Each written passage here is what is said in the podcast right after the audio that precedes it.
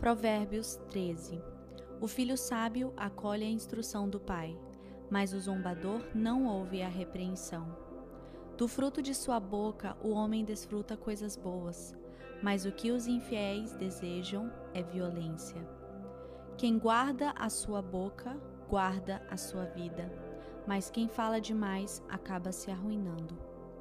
O preguiçoso deseja e nada consegue, mas os desejos do diligente são amplamente satisfeitos. Os justos odeiam o que é falso, mas os ímpios trazem vergonha e desgraça. A retidão protege o homem íntegro, mas a impiedade derruba o pecador. Alguns fingem que são ricos e nada têm, outros fingem que são pobres e têm grande riqueza. As riquezas de um homem servem de resgate para sua vida, mas o pobre nunca recebe ameaças. A luz dos justos resplandece esplendidamente, mas a lâmpada dos ímpios apaga-se. O orgulho só gera discussões, mas a sabedoria está com os que tomam conselho.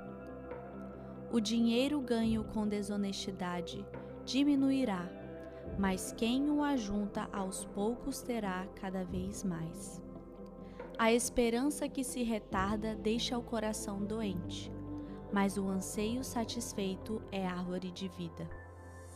Quem zomba da instrução pagará por ela, mas aquele que respeita o mandamento será recompensado. O ensino dos sábios é fonte de vida e afasta o homem das armadilhas da morte. O bom entendimento conquista favor, mas o caminho do infiel é áspero. Todo homem prudente age com base no conhecimento, mas o tolo expõe a sua insensatez. O mensageiro ímpio cai em dificuldade, mas o enviado digno de confiança traz a cura.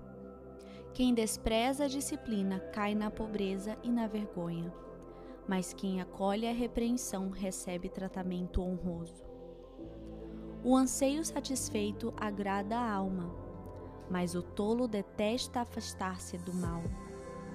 Aquele que anda com os sábios será cada vez mais sábio mas o companheiro dos tolos acabará mal. O infortúnio persegue o pecador, mas a prosperidade é a recompensa do justo. O homem bom deixa herança para os filhos de seus filhos, mas a riqueza do pecador é armazenada para os justos. A lavoura do pobre produz alimento com fartura, mas por falta de justiça ele o perde. Quem se nega a castigar seu filho não o ama. Quem o ama não hesita em discipliná-lo. O justo come até satisfazer o apetite, mas os ímpios permanecem famintos.